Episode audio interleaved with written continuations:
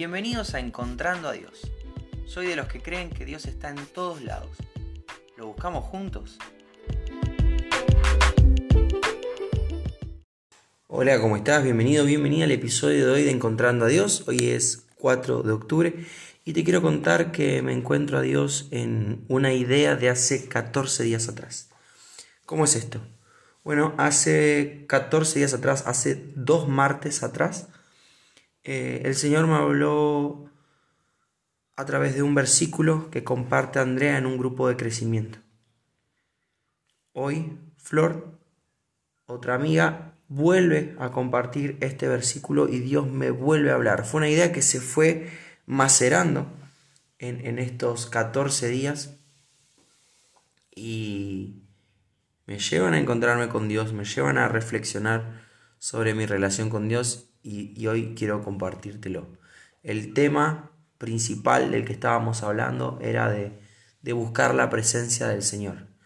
El tema principal era el de avanzar en la vida de la mano de Dios. Y para esto leímos Éxodo 33. Te cuento un poco qué está pasando.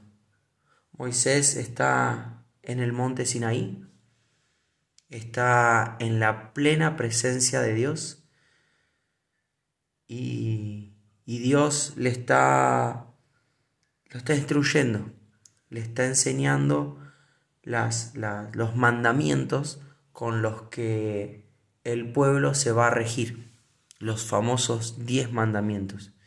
Y mientras Moisés está allá arriba, en la presencia de Dios, disfrutando del Señor, aprendiendo del Señor, aprendiendo para enseñar, debajo del monte el pueblo se empieza a impacientar. Che, no, sabemos qué habrá pasado con Moisés, hace ya un tiempo que subió y, y no supimos nada de él. ¿Se habrá muerto? ¿En qué andará? Entonces el pueblo toma la, la, la iniciativa de crearse un, un becerro de oro, un dios de oro, una imagen para adorar. Moisés en la plena presencia de Dios y el pueblo necesitando adorar, haciéndolo con cualquier cosa, ¿no? Con una imagen de oro, que nada tenía que ver con Dios, que nada tenía que ver con, con, una adoración correcta al Señor, ni, ni, ni cerca. Entonces el Señor se enoja y acá llegamos a Éxodo 33. Te quiero leer primero los versículos 1, 2 y 3, que dice, el Señor le dijo a Moisés, váyanse tú y el pueblo que sacaste de la tierra de Egipto, suban a la tierra que juré dar a Abraham, Isaac y a Jacob. A ellos les dije, daré esta tierra a sus descendientes. Enviaré un ángel delante de ti para expulsar a los cananeos, a los amorreos, los hititas, los fereceos, los hebeos y los jebuseos. Suban a la tierra donde fluye leche y miel. Sin embargo, yo no los acompañaré, porque son un, un pueblo muy terco y rebelde. Si lo hiciera, seguramente los destruiría en el camino. ¿Qué está pasando entonces? Dios está tan enojado que dice, yo les prometí a Abraham, a Isaac y a Jacob que iba a ser una gran nación de ellos y que esa gran nación tendría mi nombre y que esa gran nación iba a habitar en una tierra que fluye leche y miel. Y todos estos pueblos, el amorreo, el hitita, el fereceo, el jebuseo, el jebuseo, los cananeos, iban a ser expulsados.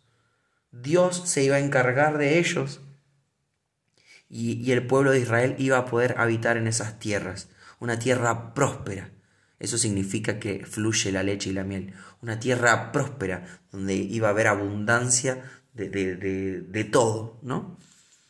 Y el Señor dice, como yo se los prometí, yo se los voy a cumplir, pero yo no voy a ir con ustedes. Son un pueblo rebelde y terco. Si yo fuera con ustedes, probablemente en algún punto los, me cansaría y los destruiría.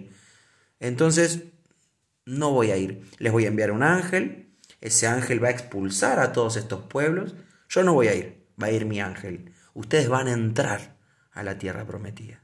Eso que yo les prometí, ustedes lo van a tener. Y ahora acompáñame a leer Éxodo 33, pero vamos a leer del 12 al 15. Entonces Moisés dijo al Señor, Tú me has estado diciendo, lleva a este pueblo a la tierra prometida, pero no me has dicho quién enviarás conmigo. Me has dicho yo te conozco por tu nombre y te miro con agrado. Si es cierto que me miras con buenos ojos, permíteme conocer tus caminos para que pueda comprender más a fondo y siga gozando de tu favor. Y recuerda que esta nación es tu propio pueblo. Fíjate lo que le dice Moisés. El Señor le respondió, yo mismo iré contigo, Moisés, y te daré descanso, todo te saldrá bien. Entonces Moisés dijo, si tú mismo no vienes con nosotros, no nos hagas salir de este lugar. Y sobre esta última idea me quiero centrar.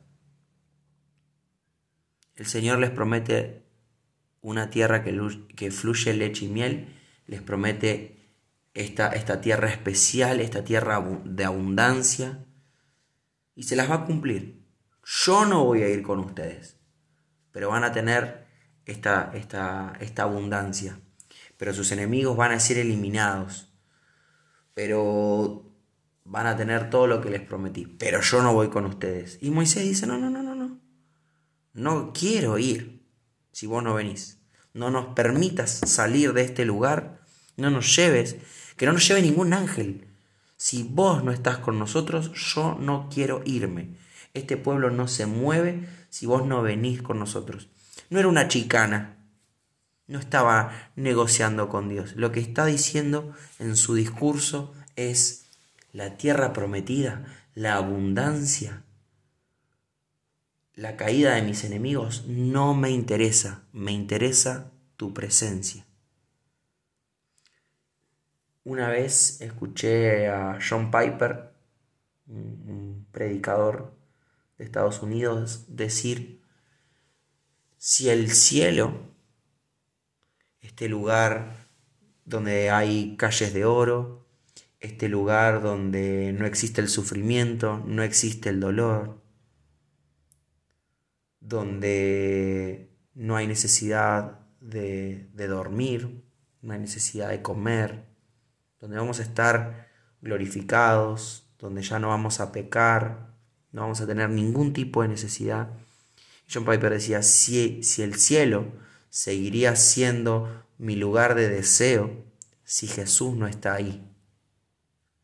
Te repito, un lugar sin sufrimiento, un lugar sin necesidades de nada, un lugar donde ya no pecamos, el lugar perfecto, pero sin Cristo. Esto es un poco lo que le está diciendo Moisés. Está todo bien con la tierra prometida. John Piper te diría, está todo bien con el cielo. Pero si no venís con nosotros, no nos hagas salir de este lugar. Está todo bien con el cielo. Pero si no está Jesús, no quiero ir. Pero hay calles de oro, hay un lago que es tan quieto que parece de cristal. No hay más dolor. No me interesa. Si no está Jesús ahí, yo no voy.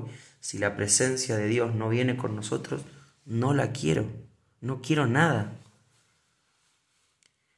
¿Y por qué me encuentro a Dios en esto? Porque me puse a pensar si en mi propia vida estoy deseando a Dios o a las bendiciones de Dios. Me puse a pensar si estoy buscando pasar tiempo con papá o estoy buscando los regalos de papá. Quiero creer que estoy buscando a Dios porque Él es lo mejor. Quiero creer que estoy yendo a su palabra no para ganarme su favor, sus bendiciones, Quiero creer que estoy orando no para caerle bien, sino porque es lo mejor, porque es la mejor opción para mi vida. No los regalos, no sus bendiciones, no que me vaya bien, no la salud, no el trabajo, no el amor, Él.